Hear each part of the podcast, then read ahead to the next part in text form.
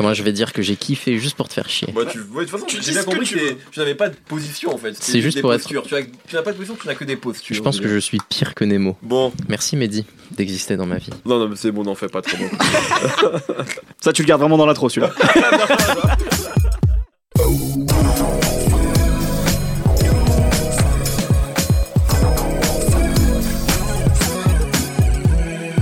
Bonjour, bonsoir à tous, c'est Mehdi Maizy et je suis très heureux de vous retrouver pour un nouvel épisode de No Fun. En 2018, c'est le bordel, les rappeurs chantent, les chanteurs de R&B se rapprochent du rap, tout le monde utilise l'autotune, les journalistes que nous sommes sont perdus et bien embêtés de ne plus pouvoir utiliser leurs vieilles étiquettes, les genres musicaux actuels étant bien trop pour eux et semblant se réinventer en permanence. Dans ce grand tourbillon, une artiste comme Ella May, May, May ou May, comment on dit Je ne sais pas. May a quelque May. chose de rassurant. Boot Up, pas de doute, c'est du RB, du bon, du vrai, avec même une petite touche bien 90s histoire de flatter la nostalgie des trentenaires déboussolés.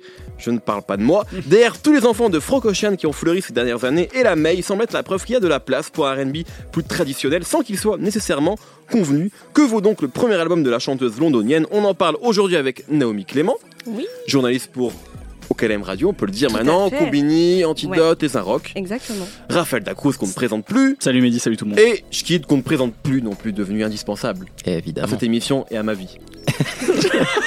et la May, dans nos fun, c'est tout de suite.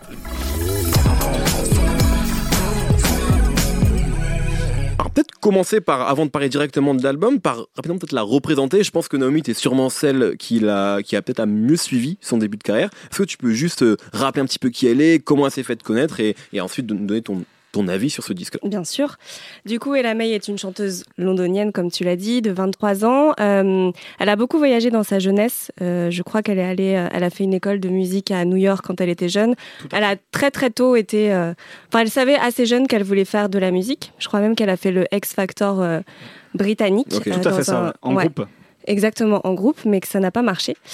Et euh, elle a commencé à se faire remarquer en 2015 sur les réseaux sociaux, sur Instagram, euh, en faisant des reprises de tubes euh, R&B. Donc elle reprenait du Alia, du Chris Brown, euh, le R&B à la fois des années 90 et début 2000, Et même maintenant, de- elle a un début morceau avec 2010. Chris Brown. Tout beau. à fait, tout à fait. Et, euh, et du coup, elle s'est fait remarquer, euh, donc en postant ses, ses reprises, euh, elle a attiré pas mal de fans sur les réseaux sociaux.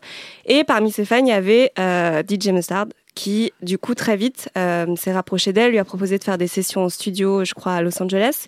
Et euh, il a signé en 2016 sur son label, Ten Mhm. Summers Ten Records, si je dis pas de bêtises. Et c'est comme ça que tout a commencé pour elle. Euh, ils ont commencé à travailler ensemble. Elle a sorti un premier EP en 2017, dont était extrait le single Boot Up, qui est euh, son titre le plus fort euh, Ouais. aujourd'hui. En fait, il a mis du temps à, à se faire connaître cet EP parce qu'il est sorti début 2017, mais il a vraiment explosé cet été, notamment aux États-Unis où il passait sur euh, toutes les ondes, je crois. Enfin, c'était vraiment un gros gros tube. Il a même détrôné euh, un record détenu par Mary J. Blige depuis 13 ans, enfin depuis hyper longtemps, je crois. Et ce qui prouve qu'elle est capable d'aller chercher des queens un porté peu. par le remix euh, avec Nicki Minaj, j'imagine aussi ça, ça Je a donné. pense, ouais. mais je pense que sans ça, enfin j'ai l'impression que le remix de c'est Nicki et et quoi Non, c'était Ouais, ouais, je crois. Ouais, c'est ça, ouais. Nicki Quavo, tu dis? Je crois. Ouais, je crois, que c'est aussi. ça J'ai l'impression qu'il a été fait après que le titre. Ok. euh, est- Enfin, je je, je Ouais, pense. mais je crois hein. que t'as raison. ouais. Enfin, je crois que C'est vraiment un ça a remix été. d'opportunité en fait, parce que le morceau fonctionnait déjà bien. Ouais. Non, je crois. hein. Ouais, c'est possible. t'as raison. ouais. Et euh, bref, du coup, c'est comme ça que, que ça a un peu explosé pour elle. Donc, elle a été vraiment portée par euh, DJ Mustard et ce titre, Boot Up.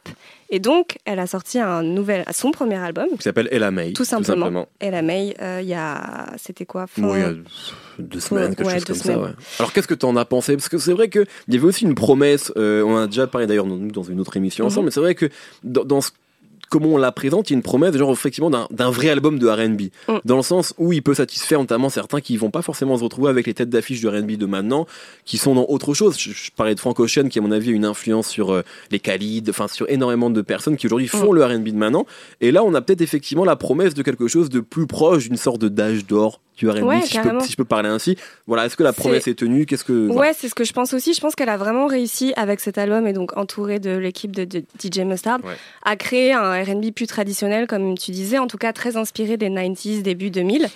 Euh, et en ça, ça m'a plu. Disons que sur la forme, je trouve que ce pari-là euh, est réussi.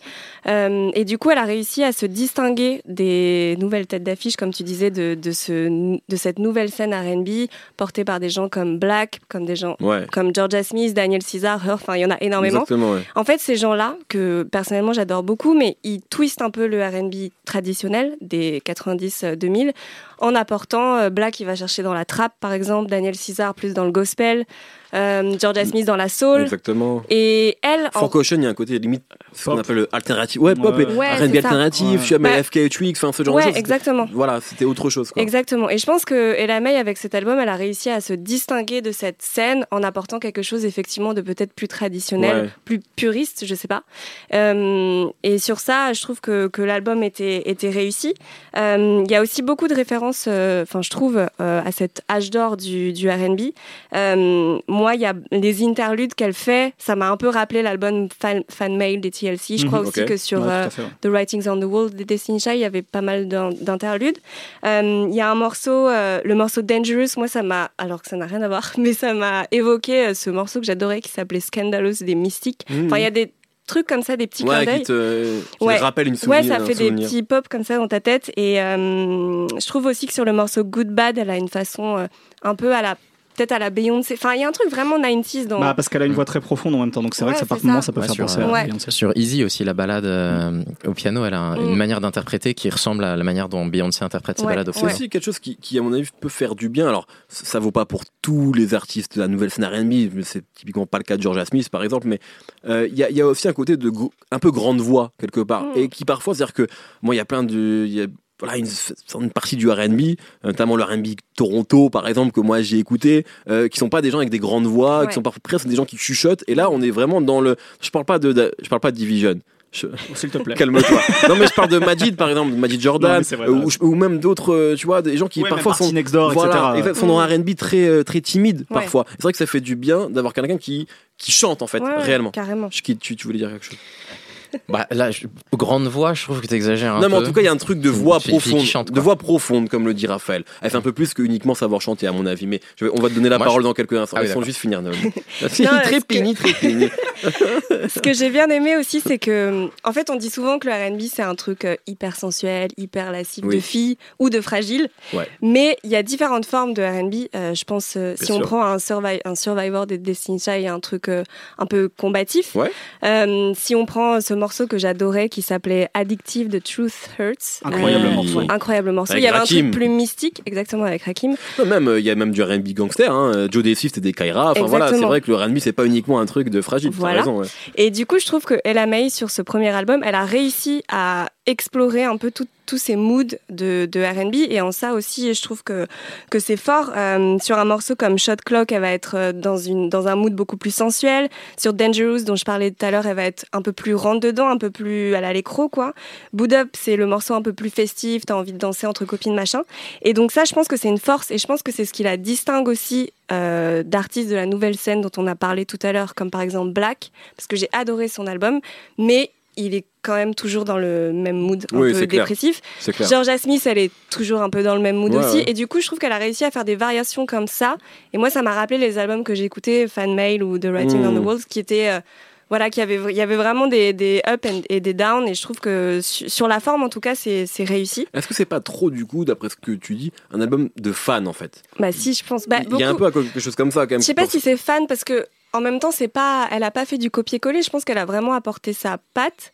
Je vois qui. qui Non, on va lui donner. Ne ne fais pas avoir. Mais euh, non, mais en tout cas, les médias ont parlé de cet album comme un, comme un album de throwback R&B. Je pense que c'est vraiment ça. Ouais, c'est ça. Mais moi, je trouve que c'est bien fait. Euh, après, il y, a un- il y a des points sur lesquels j'ai plus de réserve parce que sur le fond, c'est un texte, c'est un album pardon qui, dans ses textes, parle beaucoup des femmes, qui est un peu pro-femme quoi. Euh, elle en parle notamment sur un morceau qui s'appelle Naked, qui est le dernier où elle dit qu'il faut s'accepter avec ses formes, sans make-up et sans gros sweat et tout. Et mais du coup, la présence de Chris Brown me dérange un Oui. peu Euh, parce que même si je la comprends sa présence, parce que je sais que ça a été un de ses premiers soutiens. Je crois qu'elle avait fait une euh, une cover de lui sur Insta et qu'il l'avait tout de suite encensé, etc. Ils ont même fait un premier morceau ensemble il y a quelques temps. Mais du coup, euh, je me, enfin, oui, ça, ça fausse un peu le propos en fait. Exactement, et ça me fait poser, euh, ça m'interroge. Je me dis, est-ce que vraiment son message, il est sincère? Et est-ce qu'ils n'ont pas fait cet album un peu dans la précipitation? Parce que j'ai l'impression que Boud Up avait pété, qu'il fallait faire quelque chose. Up a pété. Ah bah venez, on fait vite l'album, on prend les gars qu'on connaît. Donc je sais pas, hein, c'est peut-être, hmm. j'étais pas en studio, mais en tout cas, c'est, c'est moi, c'est ce que ça me renvoie. Donc euh, après, je comprends la problématique de. Euh, c'est vrai que les, les, featuring sont majoritairement masculins. T'as juste Heure en fait en featuring comme. Et surtout le titre avec euh, Chris Brown, Watcha Makalit, je trouve que mm. elle, elle y, elle y apporte pas grand chose. Bah, c'est un morceau de Chris Brown. Moi j'ai vraiment. Ouais, exactement. exactement. Donc je, voilà, sa, sa présence me, me, gêne un peu et je me demande s'ils se sont pas précipités. Mm. Dans, dans, la création de cet album. De toute façon, la présence globalement de Chris Brown sur Terre nous gêne un peu. Ouais. Voilà. faut le dire. Ouais, non, non, il faut le dire. Bah, il a quand même fait un, un, moi, je déteste vraiment sa musique, Chris Brown. J'ai toujours détesté, mais je dois admettre que j'ai beaucoup aimé un titre qu'il a fait cette année, qui est également produit par DJ Mustard, qui est le titre euh, Freaky Friday, ah, avec, Lil Dicky. Lil Dicky, que j'ai trouvé euh, très drôle.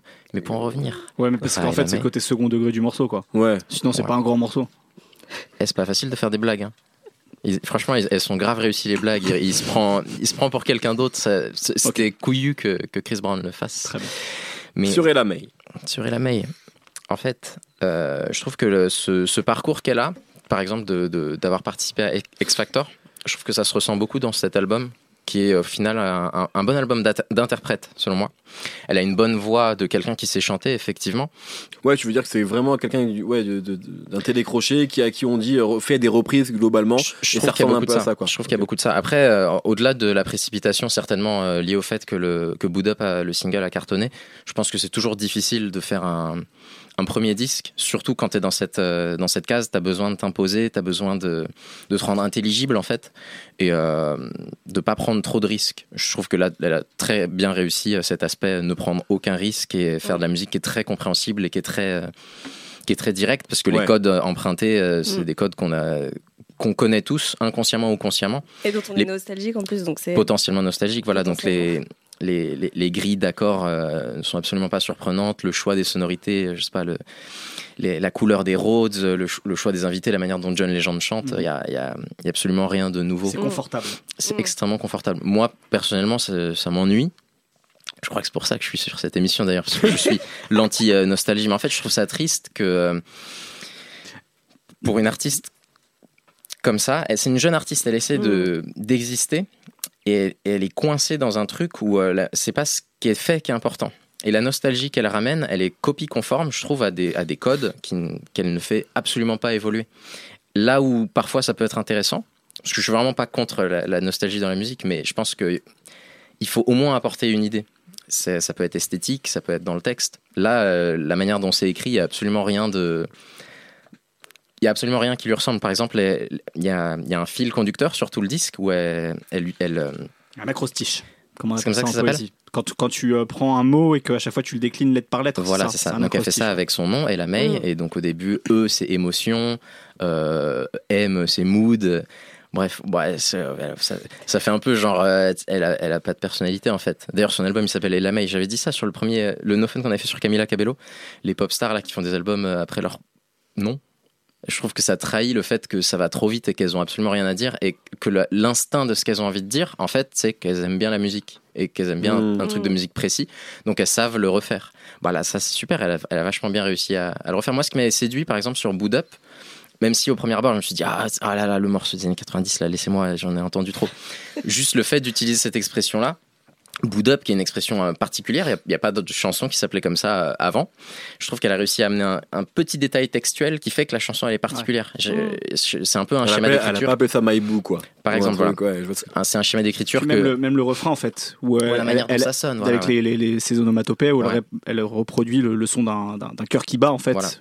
Voilà, c'est vrai que ça, fonctionne bien. C'est hyper attachant et c'est hyper particulier. Je trouve que sur le reste de l'album, on, on ressent ça à aucun moment. Le reste de l'album, c'est vraiment des chansons RB traditionnelles. Euh, euh, j'ai l'impression, enfin c'est même pas une prise de risque, mais sur la chanson avec euh, Chris Brown, où en gros c'est une sorte d'apologie à, à, de l'adultère. de l'adultère, voilà. Bon bah ouais, ok. C'est je, trouve ça dommage que ça aille pas plus loin. Après, moi, personnellement, je, je, pense que je suis un peu frustré parce un peu que. ce qu'on disait, excuse-moi, sur Angèle, c'est que elle est jeune, donc elle Après, c'est un premier album, capable d'explorer de, de, de, de sujet. C'est le début. Euh. Après, je pense, je, pense, je trouve ça dommage pour avoir vécu, je pense, une période que, que j'ai trouvé exceptionnelle, le début de, notre décennie avec euh, des artistes qui ont apporté quelque chose au R&B. Je pense principalement à Frank Ocean et, à, The Weeknd, qui ont apporté quelque chose, dans, qui ont dépoussiéré le genre. Il y en a un qui sera pas d'accord là-bas, mais c'est selon moi. Non, non, par contre, oui. Qu'on aime ou qu'on n'aime pas, tu vois, ils sont venus avec quelque chose, euh, ouais, bien sûr. quelque chose de neuf. Et euh, dans, une moindre, dans une autre mesure, je pense à, quelqu'un comme euh, FK Twigs, qui n'est qui est pas foncièrement R&B. Qu'elle est là aussi, par exemple ou qu'elle est là. Bah, c'est ce que je disais un petit peu, c'est que là, là on est sur l'anti de ces artistes-là, c'est sur quelque chose de. Ouais, un throwback album, comme le disait Naomi. Ça. Et euh, je trouve ça dommage parce que j'ai l'impression qu'il y a beaucoup de jeunes artistes qui s'engouffrent dans cette brèche extrêmement confortable du, du RB euh, agréable et qui vont pas vers l'innovation. Et je pense qu'au contraire, c'est un style qui peut euh, apporter euh, des nouvelles idées, qu'elles soient textuelles ou esthétiques. Et je, suis frustré de ne pas le retrouver peut-être sur que, ce disque. Peut-être que tout le monde n'est pas capable d'innover. Enfin, tu vois, peut-être que c'est des ambitions qui sont un peu trop, euh, trop importantes pour certains. Si on, si on fait une, un parallèle, on, va à chaque fois parler de ça dès qu'on qu'on a ce, débat-là, mais si on fait un parallèle avec le rap, voilà, que Kanye fasse Isus, c'est cool, mais que des mecs sans idée essayent d'être révolutionnaires pour pas un sou et fassent une musique qui devient vite inaudible, c'est un, un, peu chiant. Donc, un franco-ocean, je pense pas que tous les artistes doivent être franco mais je pense que tous les artistes devraient avoir l'espace d'exprimer quelque chose qui leur est personnel. Et je trouve que sur beaucoup de ces profils-là, sur Ella May en l'occurrence, je trouve qu'elle est dans, une, dans un disque de fille qui, qui prend l'espace R&B nostalgique sur cette période de, 6 mois, 1 an. Et après, il y en aura une autre qui va faire la même chose, elle sera peut-être plus jeune. Ou... Et je trouve ça triste que, les, que sur ce profil d'artiste-là, ils pas, peut-être qu'ils n'ont pas la créativité ou ils n'ont pas l'espace d'avoir juste un petit truc qui leur est propre. Je dis pas qu'il faut qu'elle fasse le Jesus du R&B, mais je trouve qu'il n'y a rien qui la rend euh, particulière. Je crois que Naomi, tu voulais répondre. Ouais, non, j'allais dire que la, place de ce R&B euh, euh, throwback R&B, comme je l'ai lu, elle n'était pas tant occupée de ça occupé que ça, pardon, parce que si tu parles de Frank Ocean ou The Weeknd ou d'autres artistes qu'on a cités, justement, il n'y avait pas ce truc, moi, qui me manquait personnellement. Mmh. Et du coup, en ce sens, je trouve que c'était pas une si mauvaise idée. manque, en fait, quelque part. Un petit peu. Mais après, je suis d'accord, euh, ça n'apporte pas de, de nouveautés particulières. Mais euh, je sais pas, je trouve que c'est. C'est agréable. Ouais, c'est agréable. Mais c'est bien aussi la musique juste agréable. En fait, c'est marrant parce qu'on on se répète un peu avec le No Fun sur Angèle. Finalement, c'est une discussion qu'on avait euh, il y a deux semaines, du coup, où moi je défends ça en fait. Je défends le droit à faire des albums qui sont qui ne prennent pas de risques, mais qui sont juste agréables. Et je trouve que parfois ça fait du bien. Et parfois on revient plus souvent sur un disque, un film, euh, une œuvre qui est juste bien faite et qui est confortable et qui nous rassure dans nos positions, que vers quelque chose qui est extrêmement novateur, mais qui est parfois euh, un peu trop déboussolant. Voilà, mais c'est le point de vue. Raph. Euh, j'ai pas pu m'empêcher de penser à une artiste en écoutant cet album, c'est à Tina Fey. Je me dis qu'en fait, c'est l'album ah que Tina aurait, bah, arrivera jamais à faire en fait. Ouais parce que euh, on parlait du fait de vouloir être innovant ou de vouloir euh, en quelque sorte euh, perpétrer quelque perpétuer ou perpétrer je sais jamais le perpétuer faire durer faire durer. Faire durer c'est pas mal merci. Merci Alors, pas de risque. merci, merci. exactement. Je suis le et la mail du journalisme faire faire durer un, un petit un genre musical ou un truc qui, qui pourrait être cap, comment dire coincé dans une capsule temporelle. Une artiste comme Tina en fait à un moment, elle voulait faire justement du R&B un peu comme Frank Ocean. À un moment, elle avait des tubes qui faisaient penser à du R&B à l'ancienne, notamment produit par DJ Mustard, euh, le morceau euh, Two One. Oui, tout à fait. One, merci. Euh, Très beau clip. Exactement. Belle femme aussi. là au moins, là au moins, elle la met en fait, elle a, elle a un parti pris. Et en sens, et c'est pour ça que ça, ça, va un peu dans le sens que vous disiez sur le fait au moins de faire de la musique bien faite, c'est-à-dire que l'album se tient en fait de A à Z, c'est-à-dire que Hmm. Alors effectivement, le morceau avec Chris Brown, moi aussi, me, il m'embête un petit peu parce que c'est plus un morceau de Chris Brown qu'autre chose. Mais euh, au moins, l'album, en fait, il est, il est, très bien construit. Moi, j'aime bien ce truc de l'acrostiche. Euh, ça permet de lier parce que, en fait, tous les titres, c'est une sorte de palette d'émotions. Elle va parler d'adultère, elle va parler de, de coups de foudre, elle va parler du fait de douter euh, de, l'amour de l'autre, justement, sur des détails, sur, sur des gestes, sur des regards, etc. Et je trouve que du coup, ça, se suit assez bien. L'album est plutôt bien construit. Et. Hum, et j'ai perdu le fil de ce que je voulais dire, contrairement à l'album. Et euh, non, et puis euh, non, mais en fait, voilà, je trouve que même s'il y a la jeunesse et même s'il y a ce côté un petit peu, euh, je, veux, je, veux, reproduire des choses que, que, que j'ai, que j'ai entendues. D'ailleurs, il y a Brian Michael Cox qui produit, qui produit Dangerous. Il y, a, il, y a, des références dans la musique à, à Music Child ou à, ou à, plein de trucs comme ça. Je trouve que relative, c'est, c'est quand même bien fait, bien assumé. Mm. Euh, après, dans le détail, pour revenir quand même au réalisateur de l'album qui est DJ Mustard, euh, ce, qui, ce qui est bien, c'est qu'il a réussi à se mettre un peu en retrait. Euh, parce qu'il y, a- il y a des prods où typiquement le morceau avec, euh, avec Chris Brown, c'est vraiment un morceau qu'on entendait il y a, pff, il y a six ans, Ouais. ou voilà, à tout début, au tout début où il, où il cartonnait et, et où c'était vraiment peut-être l'apogée de Chris Brown. Mais il bosse beaucoup avec un mec sur cet album qui s'appelle Quentin Gullage. Donc Quentin pour, euh, Quand- pour voilà. ceux qui savent. Quentin Gullage. la française. Quentin, Quentin Gullage, euh, qui lui en fait apporte tous ces trucs, tu parlais de Rhodes, de piano, etc. Donc des instruments très traditionnels, on n'est plus dans, dans les, dans les sonorités hyper fluo. Et derrière, tu as par contre les rythmiques très ratchet de, euh, de, de DJ Mustard. Ouais. Et je trouve que ça correspond hyper bien à l'univers de, de May, c'est-à-dire que c'est moderne et, et ancien à la fois. Euh, des morceaux comme Sauce, comme Gut Feeling, comme Trip. Je trouve que c'est euh, parmi les, les meilleurs morceaux de l'album parce qu'il y a, y a mine de rien quand même un mélange entre de l'ancien et du moderne qui Mhm. fonctionne très très bien. Euh, et, et Mustard, il est assez intelligent du coup pour se retirer. Et ça, ça permet aussi de laisser de la place finalement à cet artiste. Parce qu'un mec comme DJ Mustard, qui est un, avec, avec des guillemets un super producteur, il, pour- il pourrait occuper, je pense, tout l'espace. Ça permet au moins euh, à elle de- d'occuper le truc. Même un, même un truc comme, euh, comme Boot Up, ça, fait, ça peut faire penser par moment à, à un groupe comme les, euh, comme la Haley Brothers. Moi, ça m'a beaucoup, fait penser à Between the Sheets. Mais c'est pareil, en fait, c'est c'est fait Mhm. assez intelligemment et de manière moderne pour, euh, pour que ça fasse des références au passé, mais qu'en même temps, ça, ça, Ça sonne pas daté, quoi. Voilà. Mhm.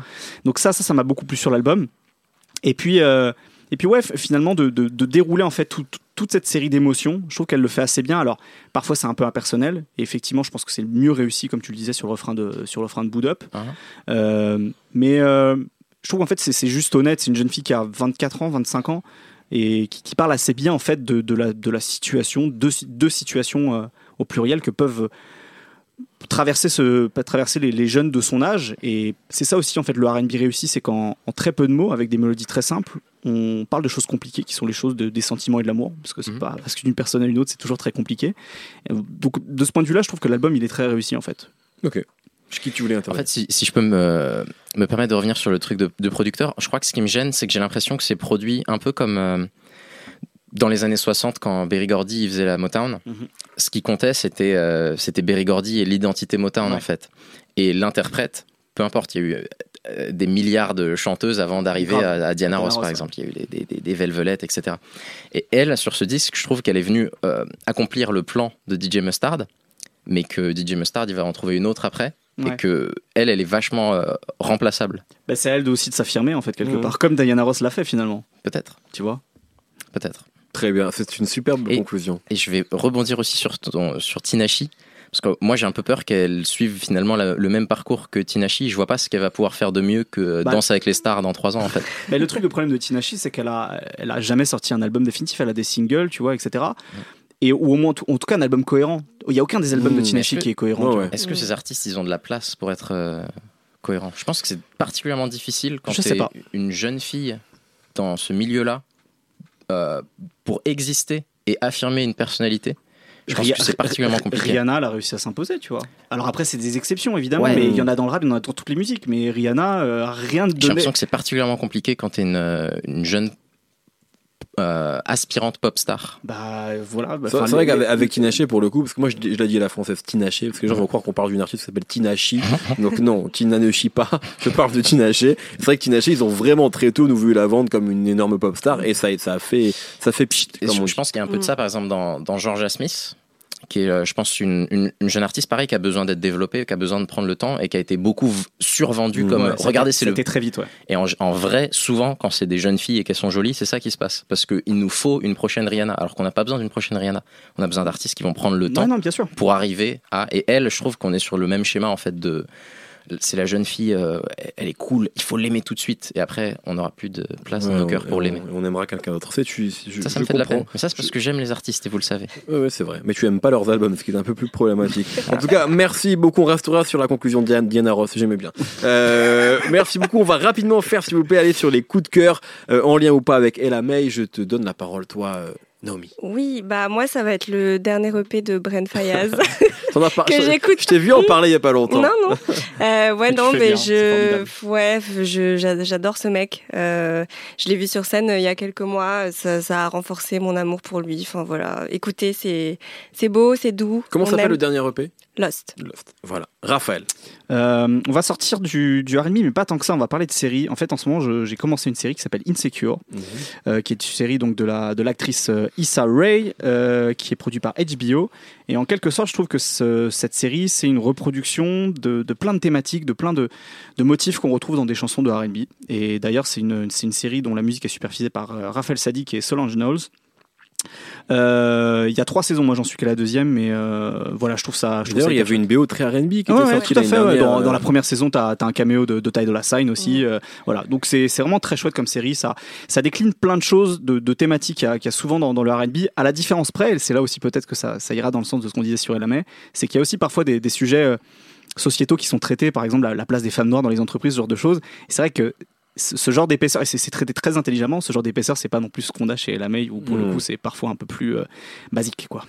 Shkin Alors, moi, je vais terminer sur euh, DJ Mustard, euh, qui est vraiment un producteur que j'aime beaucoup et que, qui a été pas mal critiqué, je pense, à une période, parce que les gens ils trouvaient qu'il faisait tout le temps la même chose. Euh, je pense que c'est un, un- un producteur qui a une palette quand même assez fournie. Et parmi les choses qu'il a fait que moi je préfère, l'an dernier, il a sorti euh, trois remixes, puisqu'il a essayé d'être un DJ un peu. Mm. Il voulait être le DJ Snake du rap, en gros. Et il a produit des remixes, dont un qui est le remix de Redbone de Childish Gambino qui est vraiment sincèrement euh, un des meilleurs remixes que j'ai entendu euh, dans ma vie. C'est exceptionnel, c'est très futur. Et en même temps, c'est bizarre que ce soit futur parce que le morceau original est très, euh, pour le coup, encore nostalgie, euh, funkadélique, un peu traditionnel. Il l'a amené à un niveau, c'est c'est incroyable. J'ai envie, de, j'ai envie de le jouer en soirée maintenant. là. C'est magnifique, allez Bah, allons-y. ça. Redbone, Je- DJ je, Mustard. finis l'émission et puis on joue ça. Ben, merci Quel est, beaucoup. quel, est ta- Théo. quel est ton coup de cœur Ben, j'en ai pas en fait là. Ah. Je, je réfléchissais pendant que vous parliez, j'en ai pas. Voilà. Je voulais parler du, du projet de Blue Rose de Latoya Williams Ouais. que j'ai, mais je l'ai pas assez bien écouté pour en parler très, très précisément. Pardon, mais j'ai survolé ça. et Je trouvais ça très bien. Voilà. Ah, Je- bien. je- J'aurais, j'aurais pas mieux que ça aujourd'hui. Je Désolé. Je t'ai piégé un peu là en fait. Ouais, tu m'as un peu Je suis piégé. désolé. tu m'as un peu piégé. Bon, merci beaucoup. Merci à tous les trois. Merci Naomi. Merci. Merci Shkid. Merci. Merci Raphaël. Merci Quentin à la technique. On se retrouve tous les vendredis sur binge.audio. Passez une très bonne semaine. Des bisous. Bye.